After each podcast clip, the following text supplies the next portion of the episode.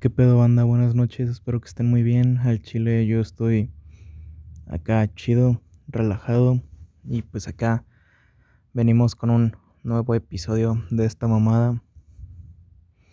¿A qué se debe que este episodio sea tan corto?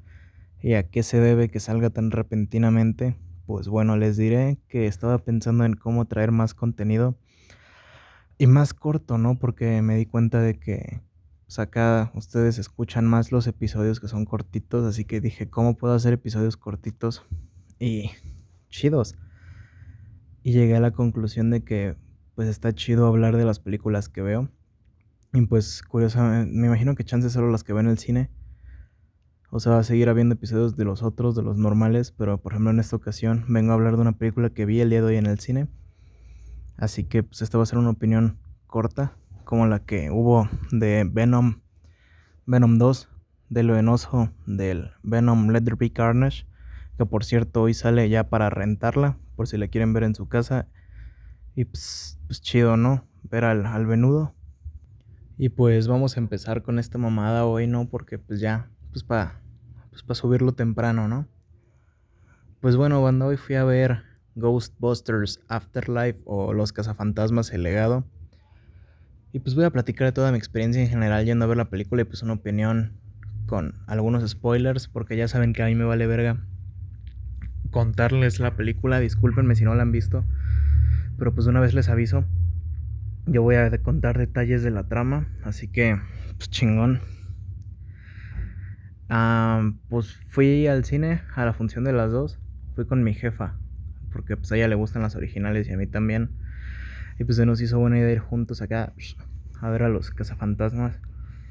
Y pues la neta, acá en Cinemex sacaron una palomera bien chingona, güey, de los cazafantasmas. Así como que es el fantasma del logo en 3D bien verga, bien chingona, pero no mames, ¿qué son esas mamadas de 419 pesos por esa mamada, güey? Neta, es una mamada el precio que tiene. Y luego de que 459 en combo con dos refrescos, dices. Ya ni el puto guantelete del infinito que estaba bien pinche cotizado costaba tanto, ¿me explico? Y o sea. Pues, pues, pues mamó. Mm, también estaban los vasos y pues los vasos están muy chingones. Costaban de que 119 cada uno, pero pues no compré ninguno porque. Pues al chile, ¿para qué les miento? No tengo ni dónde ponerlo.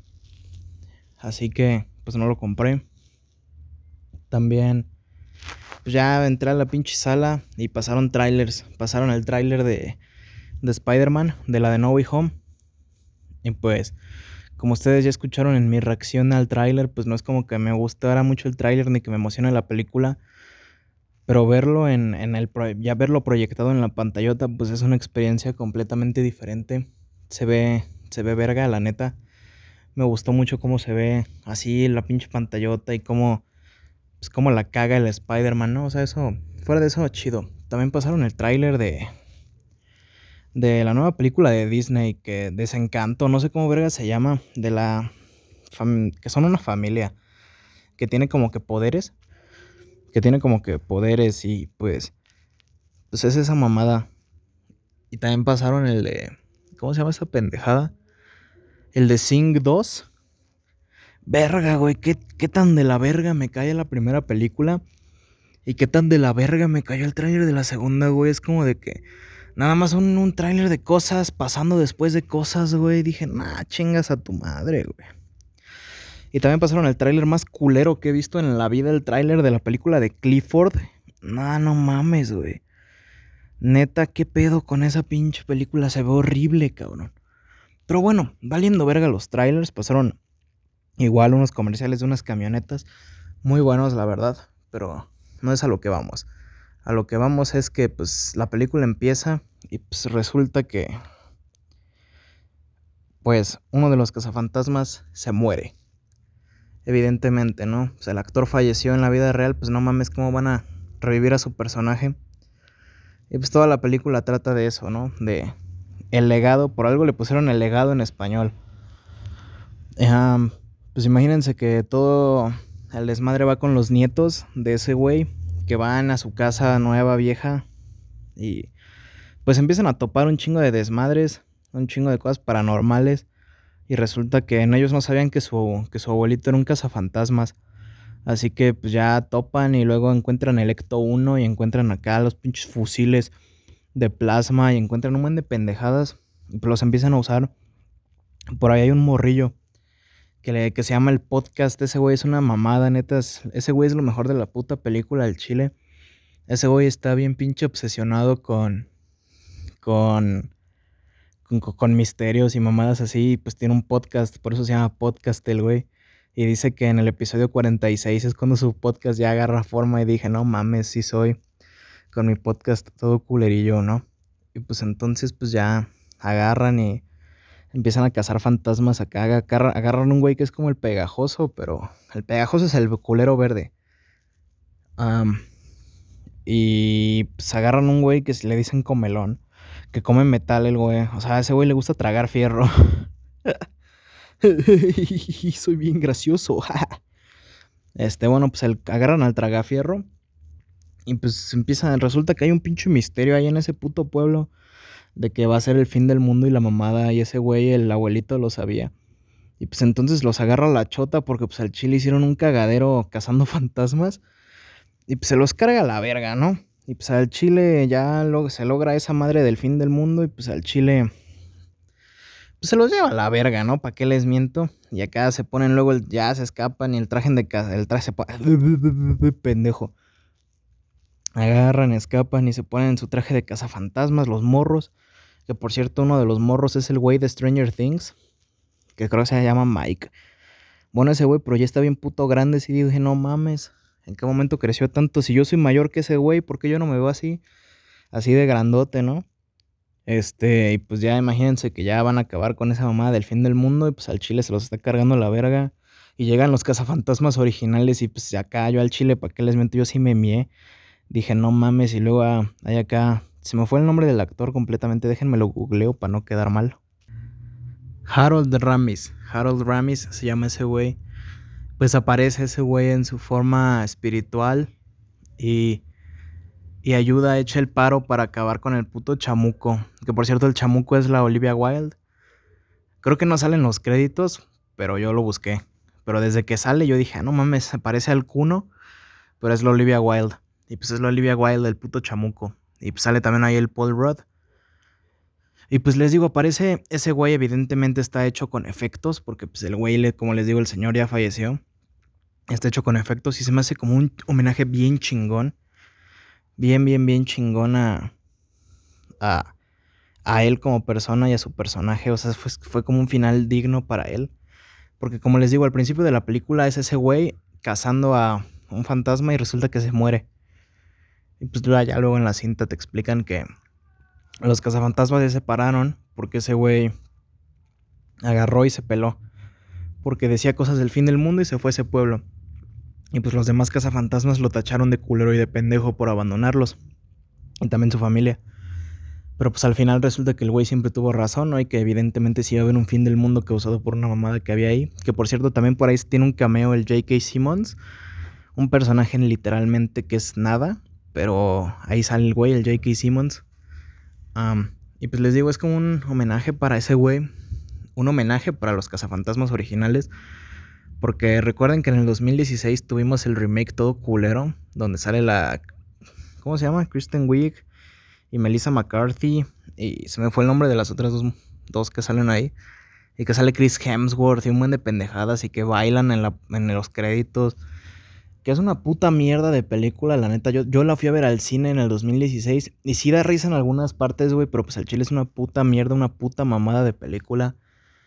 Bueno, pues en esta película en Cazafantasmas El Legado, muchos dirían es que no mames, ¿por qué le sacan una puta secuela a una película de hace casi 30 años o más?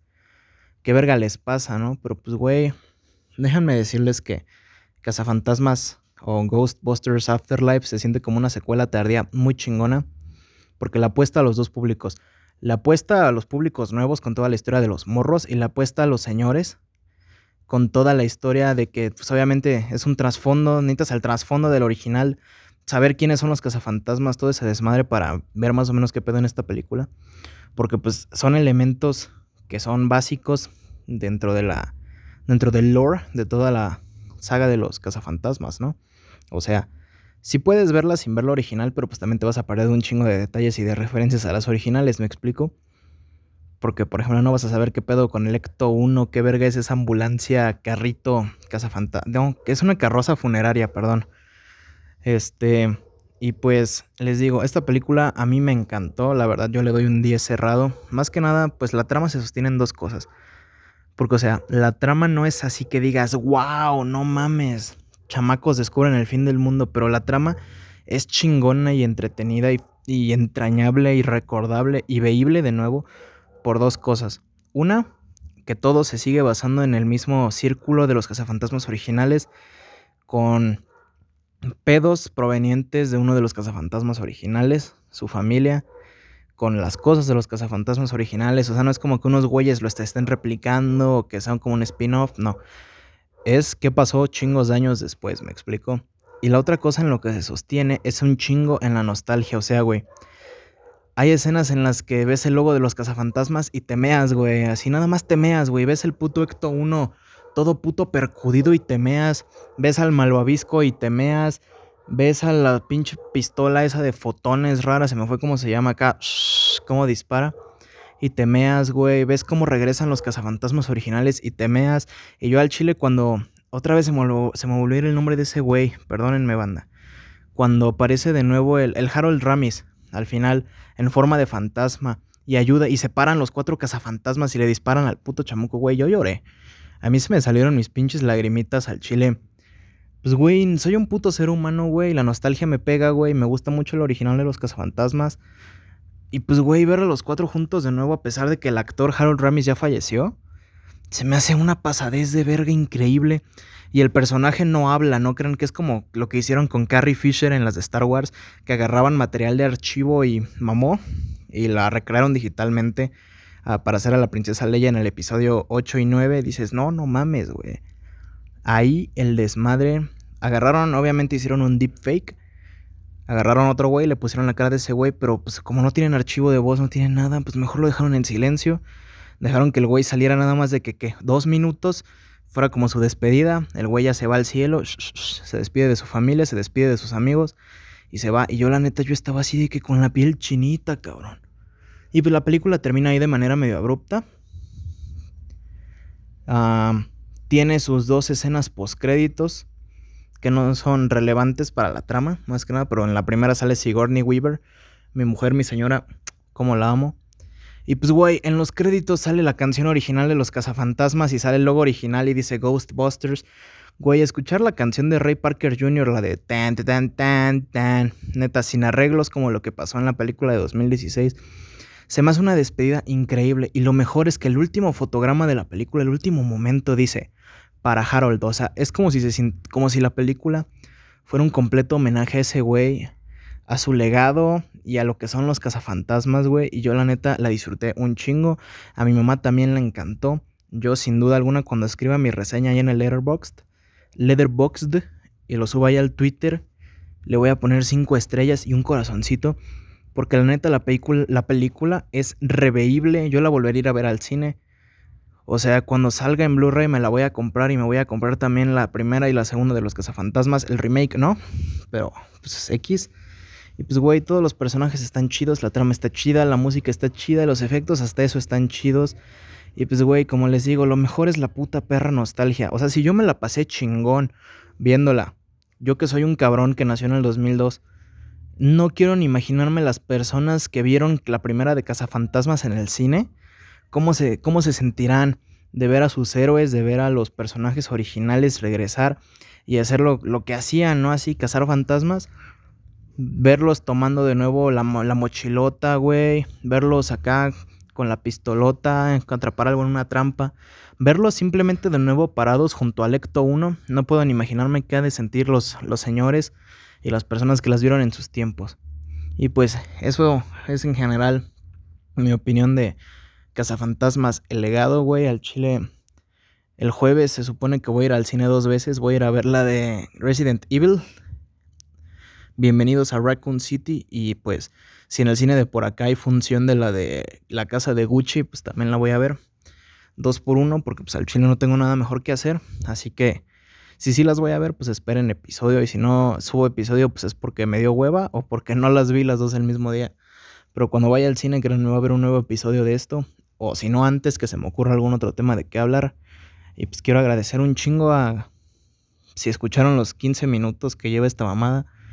No quiero mandar saludos esta vez porque la neta no me acuerdo de a quién le mando saludos normalmente. Pero pues un saludo a todos los oyentes de este espacio llamado Luces Cámara Aarón. Yo evidentemente soy Aarón. Si no el podcast no se llamaría así. Y pues, pues les agradezco un chingo. Gracias. Este, y nos vemos luego. Bambi, va, se cuidan, usen cubrebocas y se bañan, va. Nos solemos luego. Gracias.